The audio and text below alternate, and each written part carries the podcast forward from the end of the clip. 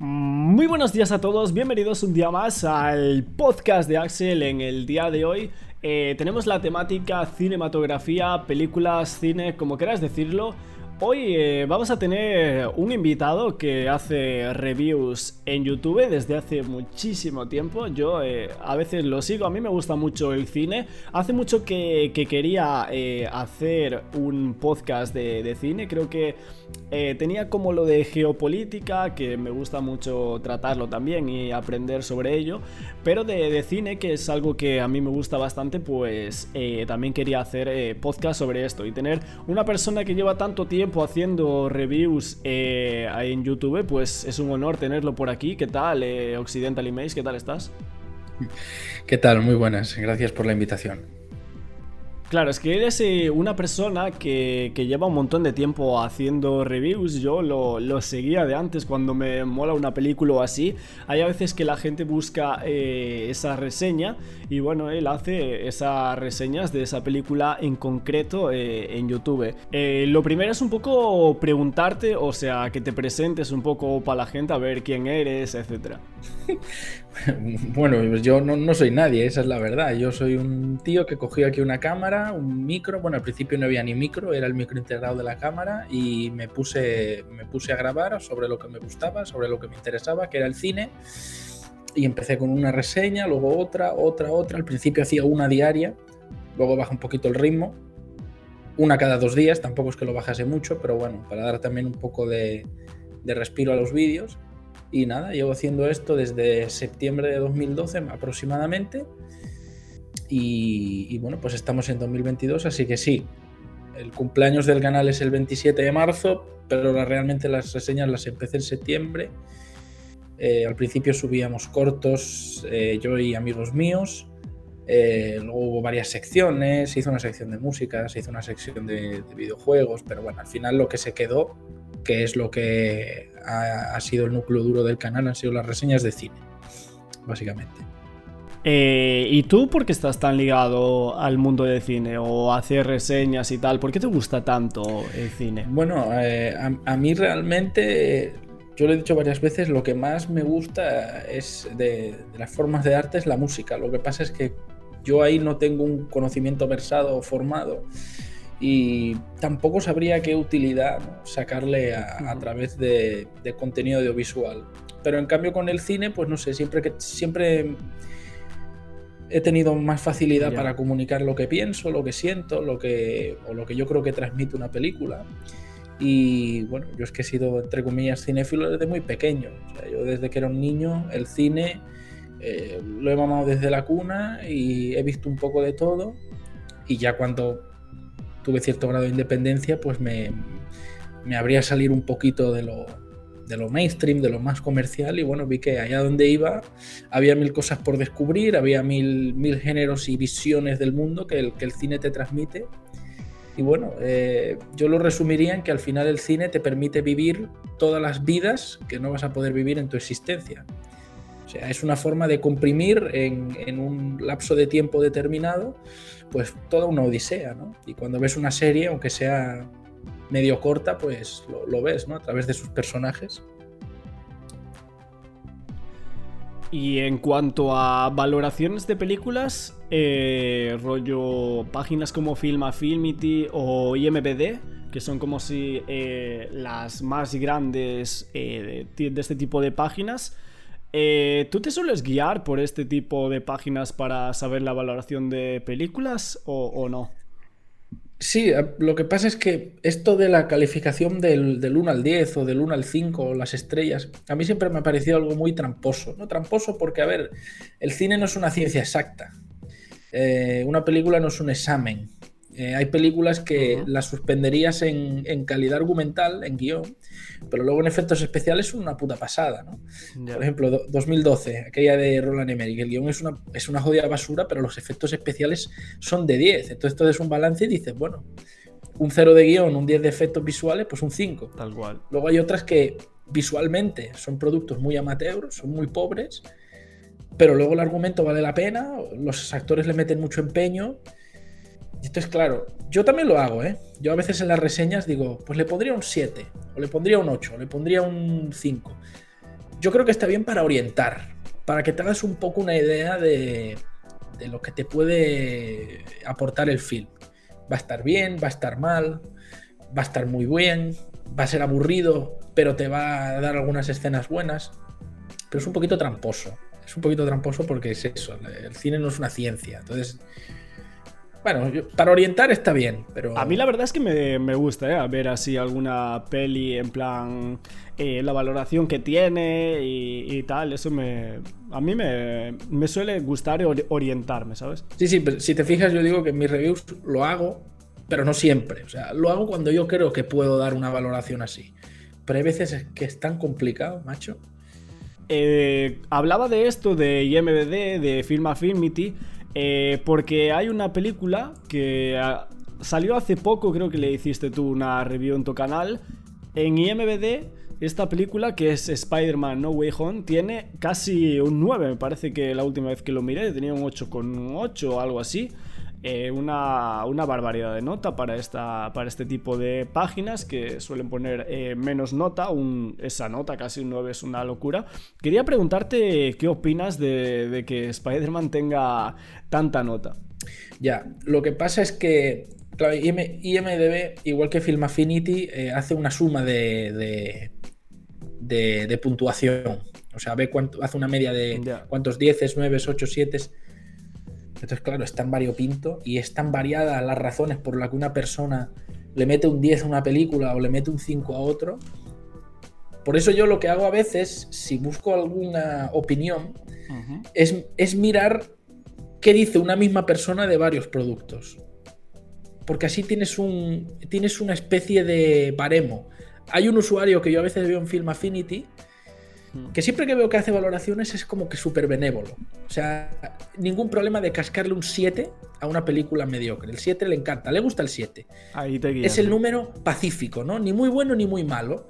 Entonces, yo cuando ese tío veo que de repente le ha metido un 5, un 4 a una película, digo, cuidado, cuidado, porque si este que está siempre perdonando todos los pecados ha suspendido por algo será. Y luego cuando veo a alguien que es súper exigente, que películas buenas, que dices, bueno, chico, no es para tanto, las está poniendo con un aprobado justo y de repente veo que pone un notable o pone un 10 y digo, mm, esto puede ser por algo. Pero claro, si tú miras una valoración general, al final lo que manda es el criterio del espectador eh, casual, que yo le digo. Es decir, el grueso del público que ve el cine no es alguien ni formado en cine, ni versado en el tema, ni que le tiene que gustar en particular, el espectador promedio es esa persona que dice, a ver qué han puesto esta semana en cartelera, voy con la novia, voy con los amigos, voy con la familia, voy con los hijos y voy a elegir la opción que a mí me parezca que me va a entretener más.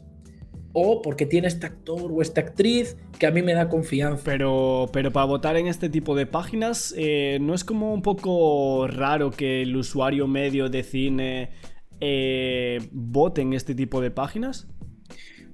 No tanto, ¿eh? No tanto porque, porque ves...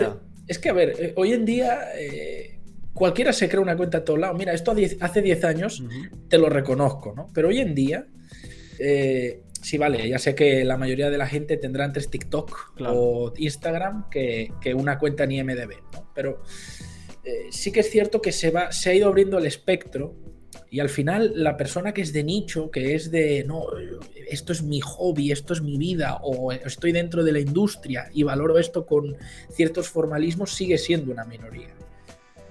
Entonces, bueno, este tipo de valoraciones son el voto popular. Y lo que es popular no quiere decir muchas veces que sea bueno o que sea malo. Hay, obras que las han defenestrado y las han masacrado y en mi opinión son buenas, o que la gente las ha tratado injustamente o no ha sabido verles la gracia. Y luego hay otras que son... ¿Y tú cómo haces eh, tantas reseñas en YouTube y tal? Eh, ¿Qué valoración le darías a, la última de Spider-Man, a la de No Way Home? A No Way Home. Bueno, yo lo dije en la reseña. A mí me pareció una película que era eminentemente superior a la. O sea, dentro de la trilogía esta que hizo el, el Bats. Mejor, o sea, es la mejor pues de las tres, ¿no? Sí, podrías decir que es la mejor, pero aún así el nivel me parece insuficiente y se nota que han tirado por... A ver, seamos honestos. Eh, el hecho de que la sala estuviera hasta arriba, que haya sido el estreno cinematográfico en salas que más se ha llenado en el mundo, sobre todo después de la pandemia, es porque se sabía que iban a traer a Tobey Maguire y Andrew Garfield. O sea, la gente, la gente si esto hubiera sido una película como la anterior, que te ponen a otro villano y sigues teniendo a Tom Holland en solitario, yo estoy seguro que esto no se hubiera llenado ni por el forro de los... ¿Me entiendes? O sea, eso es así, eso es, eso es porque han hecho algo nuevo que no se había hecho, que Marvel sigue queriendo llevar, bueno, Marvel Disney quiere seguir llevando la delantera y ser los pioneros y decir, no, pues ahora cruzaremos franquicias, aunque hayan sido de hace años, te rescatamos al actor. Yo creo que ha sido eso, ya está. Porque si tú ves eh, esa de Shang-Chi o la de Eternals o Black Widow, para nada. es que para nada ha tenido esa respuesta, esas películas. Mm, y son de la Marvel y tienen también los coloritos y los efectos, o sea que, no. Cambiando un poco de paradigma, ayer eh, hubo una noticia eh, sobre una nueva película que se va a estrenar que se llama Ballet Train, en la que va a estar Bad Bunny y también está, va a estar eh, Brad Pitt protagonizando esta peli además de otros más actores, pero bueno, los que salen así un poco en el tráiler, pues son estos dos. Se hizo eco ayer de esta noticia, de esta peli, también porque en páginas, eh, por ejemplo, de reggaetón o, así, donde está más involucrado eh, Bad Bunny, pues hizo bastante eco de esta noticia de, que va a estar Bad Bunny compartiendo escenas con Brad Pitt. Quería preguntarte un poco qué esperar de, esta película. Em, ¿Se sabe quién dirige eso? Sí, el director es David Leitch. Ah, David Leitch. El que hizo la última de Fast and Furious y la de Deadpool. La, sí, sí. Eh, ¿Cuál es la pregunta? ¿Qué, espero de la película? Sí, o sea, ¿qué, esperar de, la película? Pues, pues no lo sé, o sea, el argumento es un poco típico de estas pelis de Guy Ritchie o de Ases Calientes o de Quentin Tarantino, de encerrar a unos locos en un sitio y que se peguen. Sí, algo así esto no es la primera vez que un cantante, si podemos llamar cantante a ese señor, se mete en el cine. Y bueno, yo creo que es una combinación astuta, porque vas a traer a, público hispanoamericano a ver la película, y luego el tío pues puede decir que al menos ya no es solo un cantante de reggaetón. Y bueno, ya vemos que últimamente está pues muy. está muy pichuelo, ¿no? Está muy travieso, se viste de mujer, ahora se quiere ser actor. Bueno, está, está buscando nuevos horizontes en su carrera. Hace de todo Bad Bunny. En la, en la WWE estuvo también, ¿eh? Sí, sí, se ve que se ve que quiere ser algo más que un conejito malo con el micrófono. Pero bueno, luego también oí por ahí que Maluma, si no me equivoco, que quería, que quería, no sé si dijo que quería estar en una de Fast and Furious o que quería ser el nuevo Batman. Alguna parida sí escuché, alguna, alguna cosa sí escuché. Ah, y Bad Bunny también estuvo en la temporada 3 de, Narcos, por ejemplo. Sí, sí, sí. Bueno, eh, en, en, CSI mataron a Justin Bieber. En un, ¿Ah, en un capítulo que, de hecho, si no me equivoco, no sé si dirigía a Tarantino. Bueno, hizo bien en matarlo. Bueno, Tarantino ha dirigido CSI, aunque no sé si ese capítulo en concreto era de Tarantino, pero bueno, ya se cargaron a Justin Bieber, lo pusieron de, killer del área, ¿no? Pero, pero el, proto-Justin, o sea, no el tatuado ahora más. Ya, más niño, ¿no? Pussy Destroyer, o sea, te estoy hablando del, del pelito de muñequita, del, del niño bueno, no sé, lo pusieron ahí, lo frío a balazos la policía, sí, sí, dices, bueno. Estas cosas de la industria. Eh, yo sé que tú tienes como muchísimas reviews en tu canal, más de 2000 creo que habías dicho. Eh, quería preguntarte por dos en concreto, dos películas que son las dos películas más vistas eh, de tu canal, o bueno, las reviews más vistas, que son la película de Saló o los 120 días, me parece que era algo así el título, y la otra, la de A Serbian Film, dos películas que, bueno, tienen mucho que tiene mm, dos películas que tienen muchísimo impacto. Quería preguntarte eh, por qué estas dos reviews son las dos más vistas de tu canal. Bueno, pues por el morbo, o sea, porque estas, estas películas eh, generan, suscitan interés en la gente y bueno, hay personas que quieren saber de qué va el rollo antes de meterse, porque como son películas bastante turbias, Muy turbias yo creo que quieres prevenirte, ¿no? Antes de, ir a ver una cosa que siempre te la están anunciando como terrible, te va a dejar traumatizado, es vomitiva.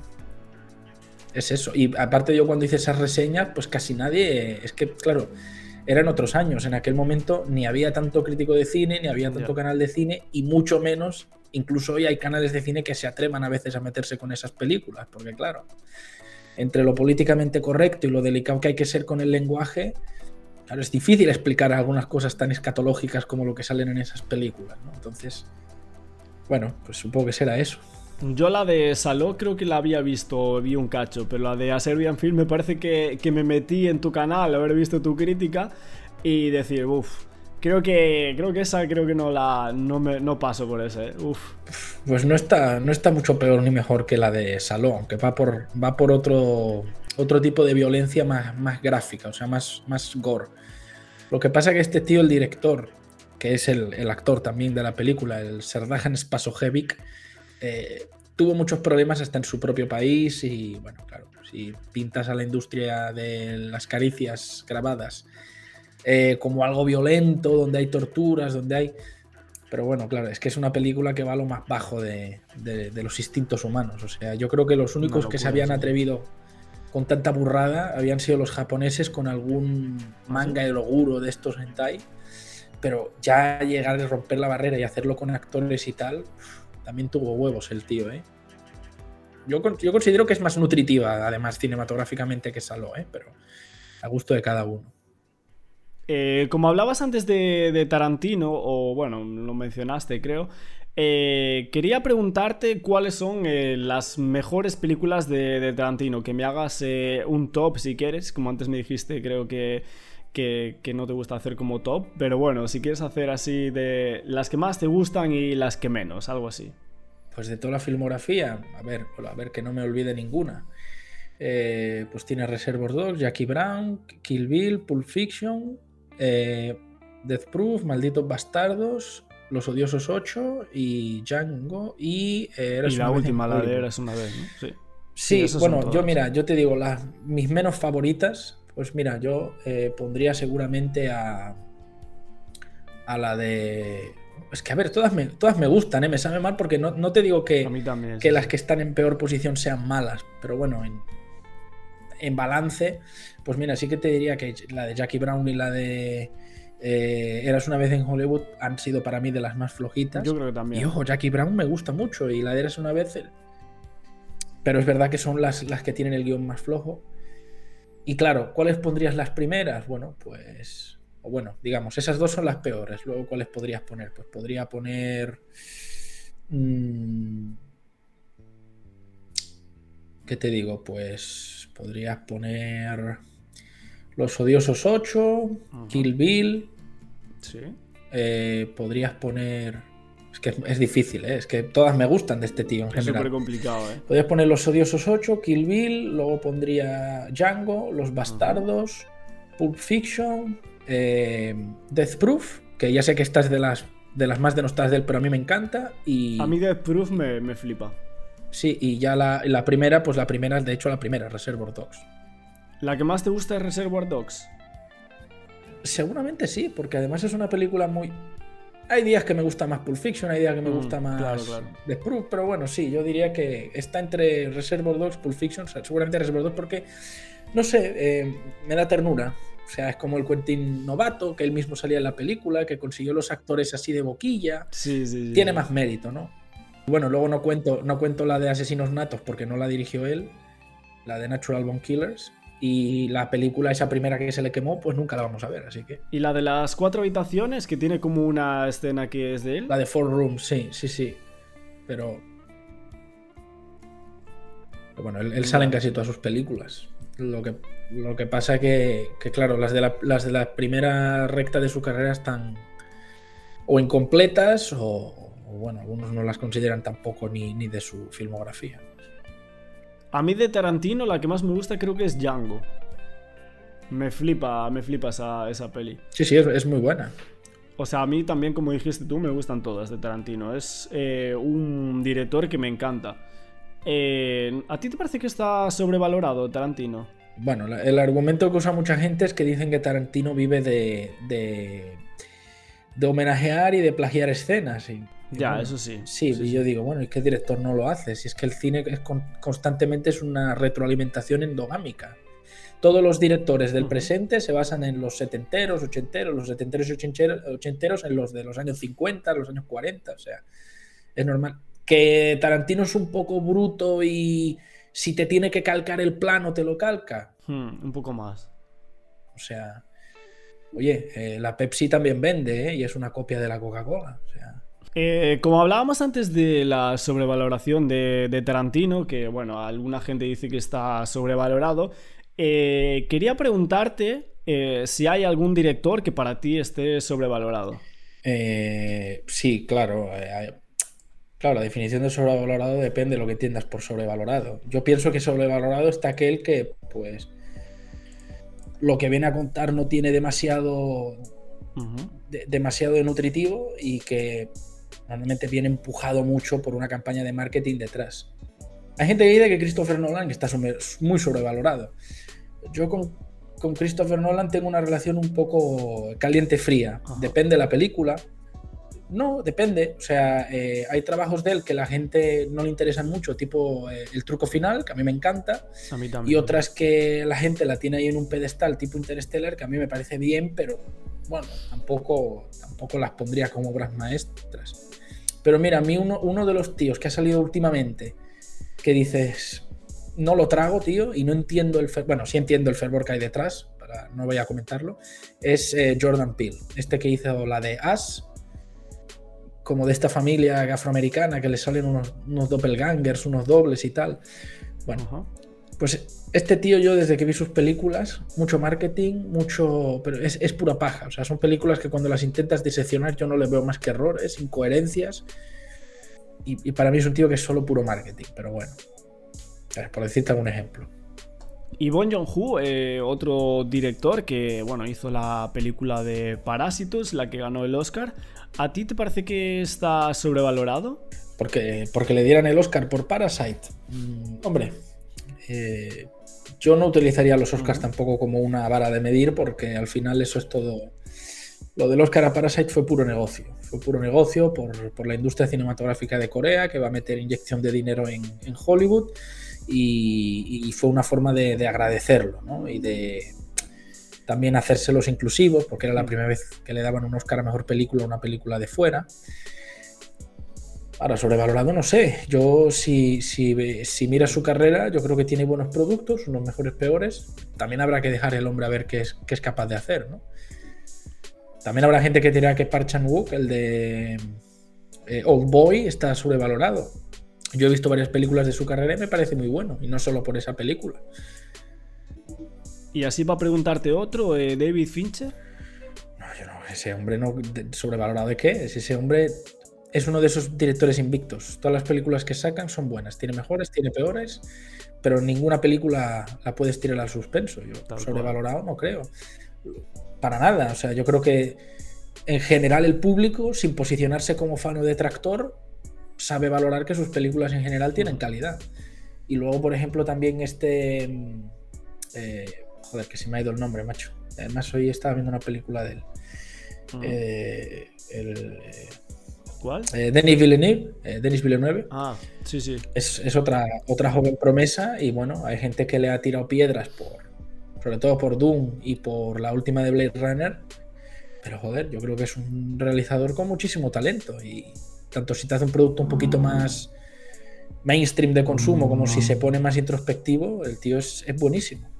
O sea, yo no, a mí David Fincher me, gusta mucho, ¿eh? o sea que no se malinterprete que yo eh, le pregunto aquí si está sobrevalorado así, pero eh, para mí tiene de las mejores películas de la historia del cine. Por ejemplo, Seven, que para mí es de las mejores pelis de, la historia del cine. O sea, para mí, en mi opinión. ¿eh? Sí, y el Club de la Lucha, y tiene varias. El Club de la Lucha, sí. Pero no, mira, yo, yo te diría que yo los nombres que más oigo a veces de que están sobrevalorados son Tarantino, y Nolan, tiene muchos haters. Eh, Christopher Nolan. Y también últimamente se han puesto muy pesaditos con Zack Snyder.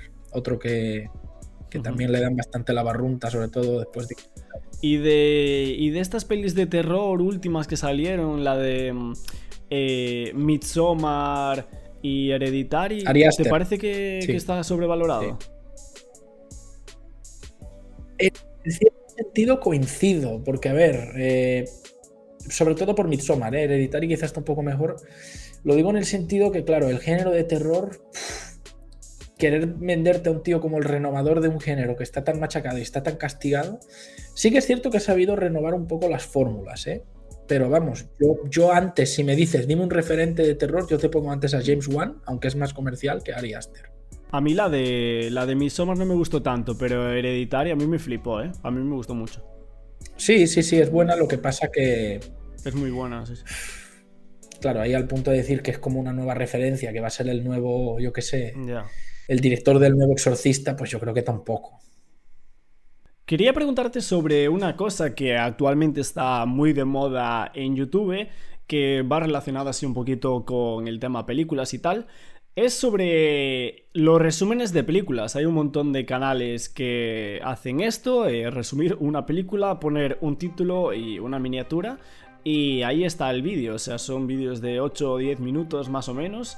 Y te resumen la película así súper rápido para que no tengas ni que verla a veces, simplemente con ver esos vídeos ya te sirve.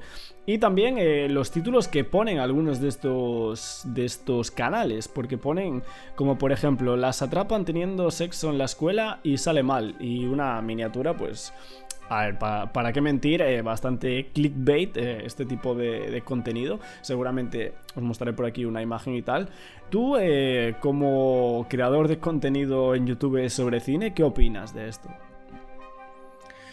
Bueno, lo de los canales de resúmenes básicamente surge yo creo como respuesta a un nicho que no estaba explotado, porque el tema de reseñas, tal como reseñas de hablar de una película, decir spoilers o no, hay muchos, pero analizar el producto pues ya estaba saturado de creadores. Entonces, hay creadores de contenidos que dijeron, pues un tipo de contenido que puede interesar es resumir el producto. Entonces, a ver, yo con estos canales mm, no tengo un problema tanto en sí con los canales, sino con el, digamos, el uso que le da la gente. ¿En qué sentido? Eh, yo creo que un canal que te hace un resumen de una película, de unas películas, no está mal si tú lo quieres utilizar, por ejemplo, sale una nueva película de Marvel en el cine. Y tú de las 35 películas que te tenías que ver, pues solo has visto 33. Y la película ya te ha pillado ya, tienes a la novia ahí en la puerta con los amigos esperándote y no tienes tiempo de ver esas dos que te faltaban. Puede estar bien entonces irte a un canal de resumen para enterarte de qué iban esas películas y ver esos detalles que a lo mejor te van a interesar. En ese sentido, sí. Otro ejemplo. ¿Qué te digo? Eh, mira, como decíamos antes, se estrena Blade Runner 2049. Y tú hace tropocientos años que viste la primera, la de Ridley Scott. La, la del 80, ¿no? La has visto varias veces, pero ahora mismo no la tienes muy fresca. Y la peli ya la vas a ver mañana. Quieres refrescarla, porque no te acuerdas de tal personaje o de tal. Bueno, vas a ver un vídeo resumen. Eso sí, Claro, yo lo que le veo un problema a esto es cuando esto se convierte en una forma de consumo y sustituye el ver películas. Es decir, en vez de ver la película me voy a ver el resumen, porque en 20 minutos me cuenta todo y así estoy en la onda, estoy en la moda, ya puedo, entre comillas, saber de lo que opina todo el mundo, que es la comidilla, pues cuando salía esta del juego del calamar, que todo el mundo estaba dando por el culo con ella. Yo es ahí donde veo un problema y a ver, eh, porque al final el cine está hecho para disfrutarlo. Es decir, para repasar un producto que ya has visto, sí. Para ver alguna entrega de una franquicia muy larga que dejaste por el camino, sí. Pero ahora, reemplazar ver una película o ver una serie, que es todavía más pecaminoso, por un resumen, a mí, a mí me parece que es una locura. Si haces eso es que no te gusta el cine. O sea, sí, sí, tal cual. Esto es como cuando en el cole te mandaban, venga, un resumen del Quijote, eh, Rincón del Vago, venga, capítulo 3, eh, resumen. Qué mítico eso. Hombre, no te gusta leer, el libro es pesado, lo entiendo, pero coño, con una película, chico, que es una hora y veinte de, joder, no sé. Yo, en mi opinión, han terminado haciendo un poco de mal al, consumo cinematográfico. Pero bueno, ya sabemos que si a la gente le gusta, pues tienen el derecho de verlo, claro. O sea, a mí me gustaría si alguien de alguno de estos canales ve este clip o este extracto del podcast, me gustaría que viniera eh, a ver si eh, por ejemplo, canales como resúmenes al toque o algo así. Me gustaría saber qué opina del cine o, y tal, de la industria del cine, a ver qué, qué opinan y tal. Me interesaría bastante saberlo, la bueno, verdad. yo te digo, yo te digo que hay canales que se nota que sí que ven las películas y que sí que les gustan, entre comillas. Pero hay otros que yo no consumo ese tipo de contenido porque me parece atroz. Yo para saber de qué va una película la veo. Eh, pero hay algunos que, macho, se nota que es, venga, sale el estreno, lo, catapulto, me lo veo en, velocidad por dos, me voy saltando escenas y luego preparo un vídeo para sacar tajada. Y eso se nota ¿eh? a veces, pero bueno. Mm. Sí, sí, sí, sí. Habrá de todo. Vale, visto un poco y tocado todos los temas que le tenía preparado a Occidental Image, hoy le tengo una sorpresa que vamos a hacer en este tipo de podcast, que lo habíamos hecho también en el podcast de Eurovisión. Este es una especie de juego de cine, una- como una especie de, un trivia. de trivia, sí, algo así. Eh, a ver si sabes contestar estas preguntas. Algunas son un poco chorras, otras son eh, difíciles, otras son más fáciles. Eh, quería hacerlo así también por, por tener un podcast un poco también diferente, estructurado y tal. Y, y bueno, algunas van a tener como A, B y C. Y otras van a ser de contestar eh, la película, el ganador del Oscar en el año tal o lo que sea. Vale, vamos con la primera pregunta de este juego del cine. A ver cuántas aciertas. Seguro que casi ninguna. ¿Cómo, cómo? Seguro que no acierto casi Nah, ninguna. fijo que sí, fijo que, que aciertas muchas, hombre. Eh, ¿Cuál es la primera película de la historia? Película, película. Hombre, si es, si es un producto cinematográfico, es, es ese vídeo de los hermanos Lumière de- del tren llegando a la estación. Ajá, tal cual. Sí, sí, esa es la primera película. Eso es un acierto ya. Eh, la peli es del 1900, 1895. Y bueno, se llama La salida de los obreros de la fábrica eh, Lumière en Lyon.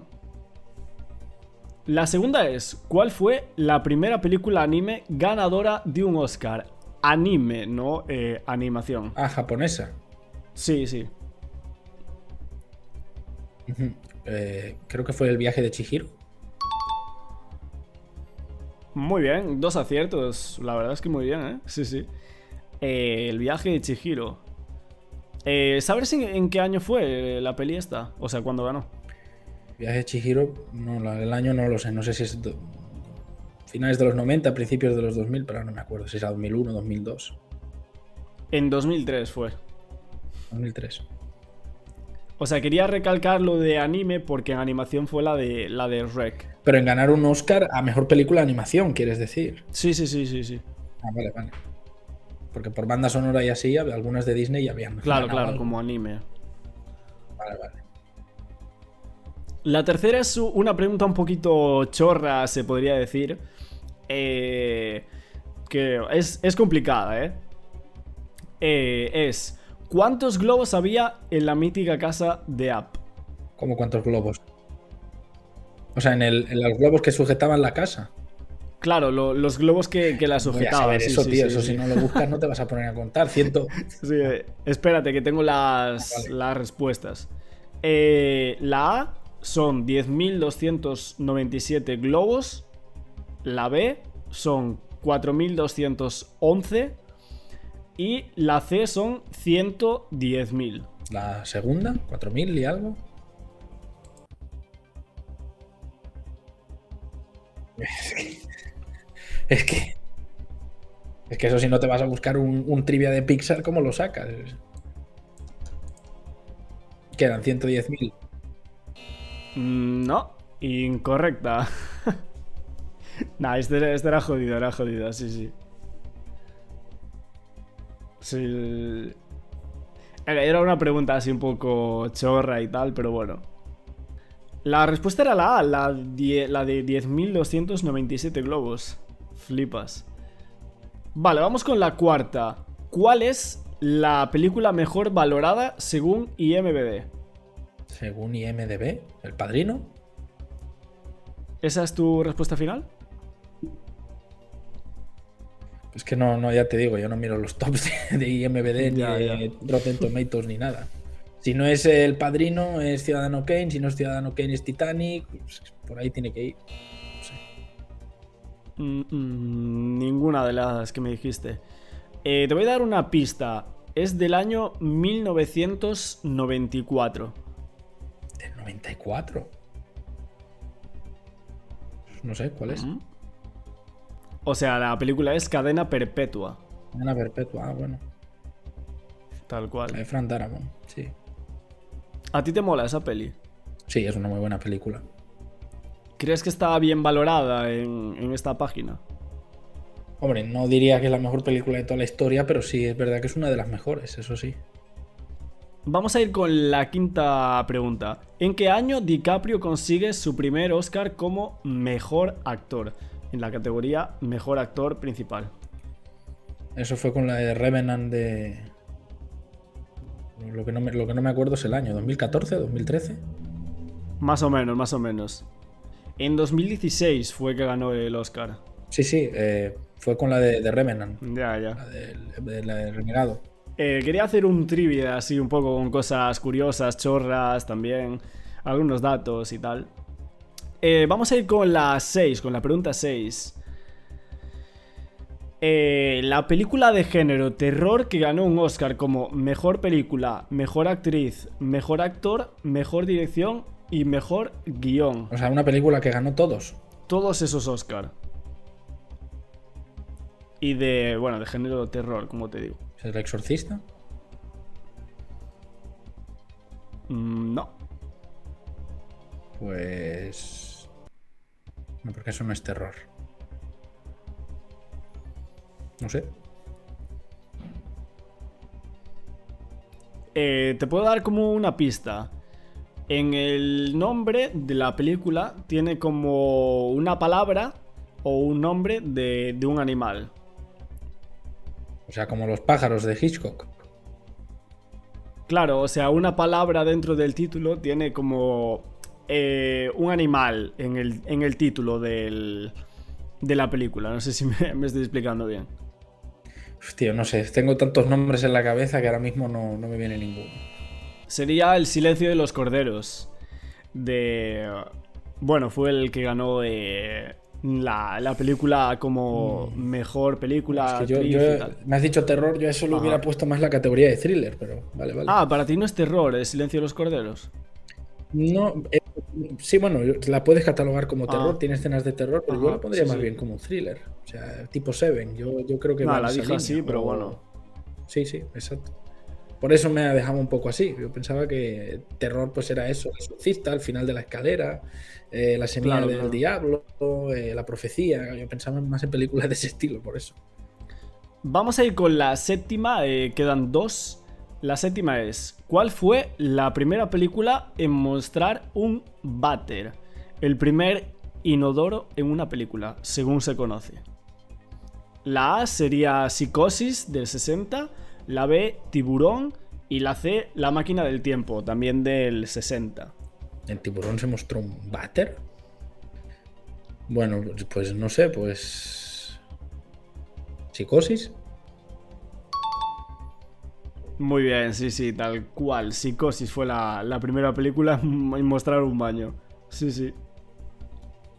La película de Alfred Hitchcock del 1960. Se conoce así como esa curiosidad de... Y hasta los años 60 no había salido nunca un baño. Joder.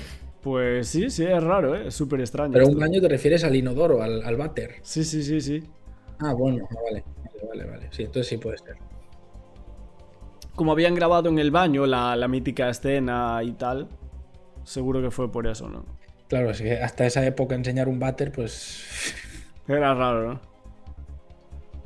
Vamos a ir con la última pregunta. La última es un poco hablando de, de Tarantino, ¿vale? Eh, te voy a dar dos películas eh, en cada una de las opciones. Y estas son las dos películas que son eh, favoritas de él. Te voy a dar A, B y C, ¿vale? Que él había, o sea, dado como una lista de las eh, mejores películas según él. Y bueno, aquí te lo, te lo pongo. Eh, en la A estaría Apocalipsis Now y El Padrino. En la B, Kill Bill y Reservoir Dogs. Y en la C, eh, Taxi Driver y El Bueno, el Feo y, y el Malo. ¿Cuál, ¿Cuál crees que sería la respuesta correcta? Creo que es la C, ¿no? Hombre, no, no hubiera sido tan ególatra de decir películas suyas. Sí, sí, tal cual. Sí, sí, es esa. Es la, la C. Sí, esa, la, la B te la puse un poco para ver si picabas, en plan de... Vale, vale. La verdad es que no sé cuántas has acertado, pero después pondré como un contador aquí al lado o algo así, Sí, ¿sabes? habré fallado tres o cuatro. Eran preguntas un poco chorras algunas, datos curiosos, para hacer un poco el podcast un poco eh, diferente y divertido. No, está bien, está bien. Sí, sí, porque las preguntas típicas siempre son eh, ¿qué película ganó el Oscar a Mejor Maquillaje en 1978? Eh, ya, ¿Qué película eh, se grabó en Grand Canyon Rapids, Michigan? Seguro que si te pongo algunas más difíciles las hubieras acertado a lo mejor. No estoy tan seguro, ¿eh? No, porque yo para las premiaciones y los años y todo eso, a mí lo que menos me interesa. Yo soy atemporal con todo. Pues hasta aquí este podcast de cine, espero que os haya gustado muchísimo, tocando un poquito todos los temas eh, también, como dije, de retro, actualidad y después vamos un poco al juego. Vamos a hacer así algunos de estos podcasts, eh, seccionándolos un poquito y tal, una, un poco de estructura. Y aquí, eh, Occidental, pues te dejo un poco tu espacio para que dejes tus redes sociales o lo que tú quieras. Vale, pues sí, a mí podéis seguirme en el canal del mismo nombre, Occidental Image, aquí en YouTube. Y luego también tenéis, bueno, tengo una cuenta de de Facebook, me digo provisional, también con el mismo nombre, podéis seguirme por ahí. Y bueno, si alguno quiere, pues también puede apoyar en Patreon o en la comunidad de miembros de YouTube. Y bueno, muchas gracias por la invitación. Pues hasta aquí este podcast. Ha sido un placer, eh, Occidental, tenerte por aquí. Eh, apoyarlo con un like, compartirlo en vuestras redes sociales, seguir a Occidental Emails eh, en sus redes y nos vemos en el próximo podcast. Chao.